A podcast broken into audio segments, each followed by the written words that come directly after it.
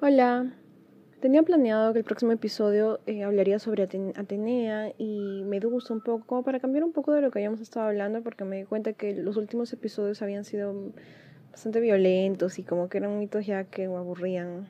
Pero alguien me escribió y me hizo recordar la historia de Eco y Narciso. Y yo había olvidado completamente esa historia. Y no puedo creerlo porque era, mm, fue una de las primeras historias que me marcó.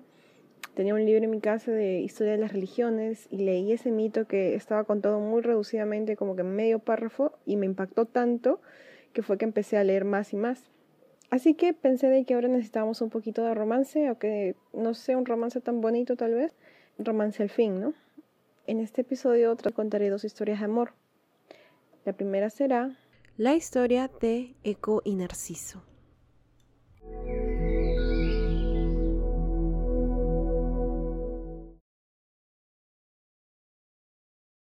La historia empieza con este joven que era muy bello, era hermoso, tanto así que todas las mujeres que se cruzaban con él se enamoraban de él, pero ninguna podía estar con él. ¿Qué era lo que sucedía? No, sin importar qué tan bella fuera, que tantos logros tuviera, si fuera una humana, si fuera una diosa, si fuera una ninfa, no importaba para él. Él rechazaba a todas indiscriminadamente porque no creía que ninguna mereciera tenerlo tocarlo, mirarlo, besarlo, etc. Ninguna era digna de él, él tenía aparentemente una idea muy elevada de sí mismo. Entonces era alguien muy arrogante, muy orgulloso y básicamente miraba a todas las mujeres con asco. Ahora, Eco era una ninfa del bosque. Se decía que ella era la favorita de la diosa Artemisa, quien era la diosa de los bosques, de las criaturas salvajes, de la caza y todas esas cosas. Se decía que era una ninfa muy hermosa, pero que su único defecto era que hablaba mucho. Yo, entre paréntesis, yo. Entonces, ocurre que un día Hera se aparece por los bosques, buscando a Zeus. Estaba muy preocupada porque había escuchado por ahí de que Zeus estaba pretendiendo a una ninfa, entonces va a buscarlo, este, no lo escondan, díganme dónde están. Así. Pero sucede que durante su búsqueda Hera se cruza con Eco, le escucha chismeándole quién sabe qué cosa a quién y como no encontraba a Zeus, se irrita. Le escucha a, a Eco conversando y se irrita más. Entonces, como un clásico de Hera, em, se desquita con ella. La pobre es una nueva víctima de las venganzas absurdas de Hera. Hera le quita la voz y le dice de que lo único que podrá hacer será repetir la última palabra de lo que sea que ella escuche. Le dice, Siempre tendrás la última palabra, pero nunca tendrás el poder para hablar primero. Es durante esta época que Eco se cruza con Narciso. Lo ve y lo ve tan hermoso que lo idealiza un montón y se enamora de él, imaginándose que sería algún tipo de caballero perfecto, tan perfecto como su apariencia. Como no podía acercársele y hablarle, lo único que atina a hacer es a perseguirlo, escondiéndose en todas partes y observando todos sus pasos. Un día entonces, Eco se encontraba siguiendo a Narciso cuando éste se pierde en el bosque. Estaba con un grupo de personas y, y se separa de ellas de casualidad. Era como si su oportunidad hubiese llegado finalmente. Él, tratando de encontrar de nuevo a sus compañeros, grita, ¿hay alguien aquí? Y ella grita, devolviéndole el mensaje aquí, aquí. Aún estaba escondida entre los árboles, así que él no la pudo ver. Entonces él vuelve a gritar, ven. A lo que ella responde, muy feliz, ven. Y sale hacia adelante de entre los árboles con sus brazos estirados. Pero cuando él la ve, se voltea enojado con asco, porque él no estaba esperando a ella, él estaba esperando a alguno de sus amigos él habrá pensado, ¿cómo se puede atrever esta persona a creer que yo le decía ven a ella? Yo, ¿cómo puede creer que es merecedora de que yo la pretenda? De hecho, dice algo como, preferiría morir antes de permitir que tú me tengas. Esto deja a Eco devastada y llena de vergüenza y soledad se esconde en una cueva. Pero muy a pesar de su dolor y de su tristeza, su vergüenza, ella continúa amando a Narciso. Sin importar cuánto esperara, su amor no desaparecía. Eventualmente se hace más delgada y con el tiempo su cuerpo literalmente desaparece, convirtiéndose solamente en polvo, dejando solamente su voz. Y se dice que hasta ahora su voz vive, vagando por el mundo y repitiendo lo último que ella escucha. Ahora, ¿qué sucedió con Narciso? Narciso continuó viviendo de la forma tan cruel en como vivía, hasta que el dios Némesis, que era el dios de la venganza, observa esto y le pone un castigo, una maldición a modo de castigo, y le dice, aquel que no ama a otros, se ame a sí mismo. Entonces uno piensa, esto no es una maldición, ¿no? Es algo, supongo que se ame a sí mismo, está bien, ¿no? Pero su significado real era un poco más profundo. Sucede que en un momento de mucha sed, Narciso se asoma a una laguna para tomar un poco de agua y es ahí que ve su propia reflexión.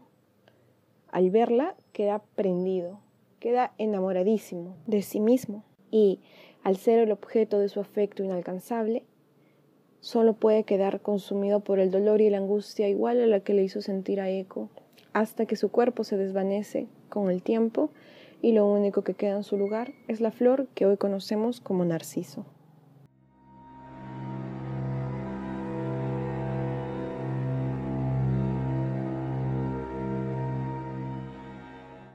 Siguiendo con nuestras historias de amor trágico y grabándolo por tercera vez porque el micrófono me sigue fallando, será la leyenda de Orfeo y Eurídice.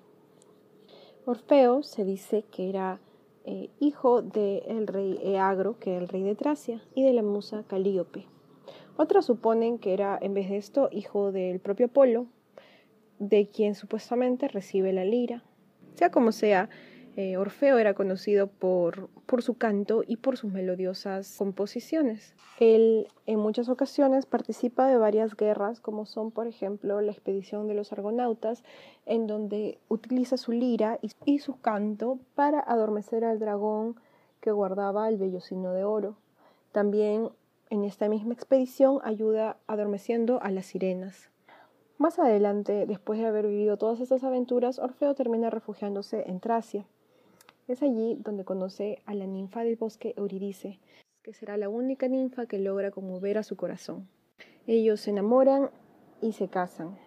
Con permiso de Zeus, los prados y los ríos sonrieron al verlos juntos y felices en un éxtasis amoroso que se suponía debía ser eterno. Pero esto no, no fue así, desgraciadamente.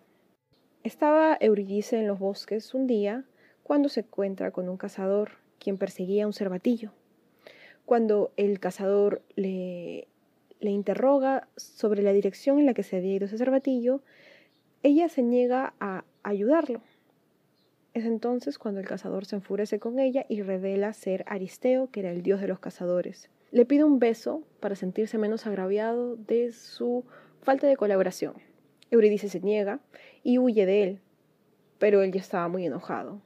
Termina persiguiéndola por todo el bosque y y Eurídice corriendo trata de escapar, pero es mordida por una serpiente, razón por la cual finalmente ella muere. Al enterarse Orfeo, no había nada que lo pudiera consolar. En las orillas del río, Orfeo se lamenta amargamente por la pérdida de su amada esposa. Tocó las canciones tan más tristes y los cantos más lastimeros que todas las ninfas y los dioses lloraron. Fue tanta la tristeza que transmitía a través de su música que los dioses se animaron a sugerirle que vaya al mismo infierno y la traiga de vuelta.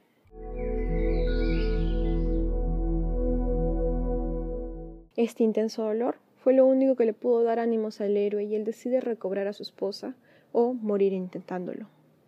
Así pues, con paso seguro él desciende a los infiernos y cargando la lira como única arma, encantaba a cuantos moraban en los dominios de Ares. Ahora, el infierno no es un camino recto, te sigues de frente y a la derecha está. Es casi como un laberinto donde hay un montón de pruebas que tienes que ir superando para poder llegar hasta el final del infierno. Eh, una de las primeras es cruzar el río Estigia, donde Caronte espera a los muertos en su barca. Pero para esto tenías que, uno, estar muerto y dos, tenías que pagarle. Pero Orfeo solo llevaba su lira. No yo no llevaba ningún arma, no, no llevaba dinero, no llevaba nada. Así que con su lira hace lo mejor, lo que mejor sabe, que es tocar el instrumento. Caronte queda conmovido por la música y acepta llevar a Orfeo en su barca, donde al otro lado lo espera el can Cerberos, que era un perro terrible de tres cabezas, quien finalmente también sucumbe a la música de la lira de Orfeo. Ahora, no solamente son ellos los que, los que vence Orfeo con su música, sino también la rueda de dicción cesa de, de girar, Sísifo descansa de la fatiga de su inútil trabajo, y Tántalo, quien era un ser que había sido condenado eternamente en el, en el tártaro, a estar hundido en un lago con el agua a la altura de la barbilla y bajo un árbol de ramas repletas de frutas que se alejaba cada vez que él sentía hambre o sed e intentaba o tomar agua o, tomar una fruta, eh, olvida momentáneamente su, su hambre, su sed y se relaja escuchando a Orfeo.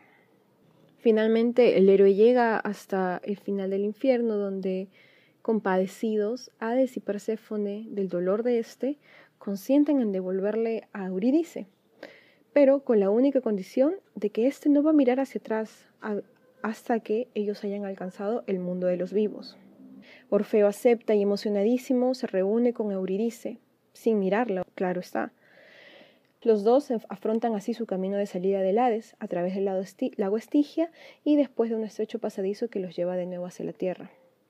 Durante este largo camino, Orfeo siente en muchas ocasiones la necesidad de voltear y ver a su amada esposa, al fin, después de todo lo que había pasado, lo único que quería era voltear, verla, abrazarla, pero no podía. Él se mantiene firme en esto y continúa su camino cuesta arriba hasta que él alcanza la cima y muy feliz de que por fin la luz le cayera, él voltea a ver a su amada esposa. Pero, con lo que no contaba, era que Eurídice seguía dentro del infierno. Orfeo voltea y la ve desvanecerse para siempre, justo cuando ella estaba a tan solo un paso de salir. Solo y desolado, como si dejase en las sombras la mitad de sí mismo, Orfeo vuelve así a la superficie de la tierra. Pero ya nada podrá hacerlo sonreír nunca más. Su canto se convierte en triste para siempre, de una tristeza infinita, como si el poeta estuviera solo esperando el momento de la muerte para poder así volver a ver a su amada. Orfeo pasa por bastantes cosas después de esto. Él rehuye a los humanos y paga por los bosques intentando encontrar alivio en los acordes de su lira. Pero después de, su después de su expedición en el infierno, los dioses no podían permitir que un humano conociera los secretos del más allá y enviaron a las Menades, las cuales, locas de pasión, terminan despedazándolo. Una vez hecho pedazos el cuerpo del poeta, su alma al fin libre pudo partir a los infiernos. Y allí, al fin unido a Eurídice, deambula por las melancólicas praderas y bosquecillos del reino de Hades, cantando el amor más y más grande que la muerte.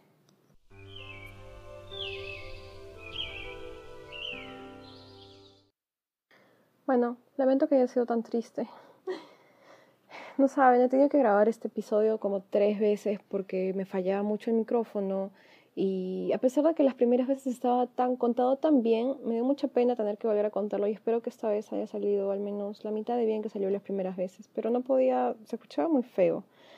Capítulo próximo, como lo dije antes, será el de Atena, Atenea, con eh, Vamos a hablar un poco de la leyenda de Medusa, porque es vista como un ser maligno, como un ser este muy como un enemigo, pero Medusa era inocente y van a saber el próximo capítulo por qué. Si no sabían, Medusa era la gorgona que tenía en vez de cabello serpientes y que sus ojos convertían a las, a las personas en piedra. Eh, vamos a ver por qué era inocente, por qué y por qué Atena no era tan buena como a veces pensamos que es. Gracias a todos los que escuchan, saben que pueden, bueno, seguir en Spotify, pueden darle like si quieren, porque eso, bueno, de todas formas ayuda a algo. Tengo un Twitter, que es que los dioses que, Q-U-E, que, o sea, que entero, que los dioses que, y donde pueden escribirme para cualquier cosa, si quieren contarme, o sea, alguna, alguna cosa de la que me he equivocado, de repente pedir alguna historia en particular, o de repente recuerdan algunos elementos de alguna historia, no muy claramente y yo les puedo ayudar. Cualquier cosa, yo estoy feliz de recibir cualquier tipo de comentario. De verdad, muchas gracias por escuchar lo que escuchan. Como les digo de nuevo, muchas gracias por escuchar y nos veremos, nos escucharemos en el próximo episodio. Gracias, chao.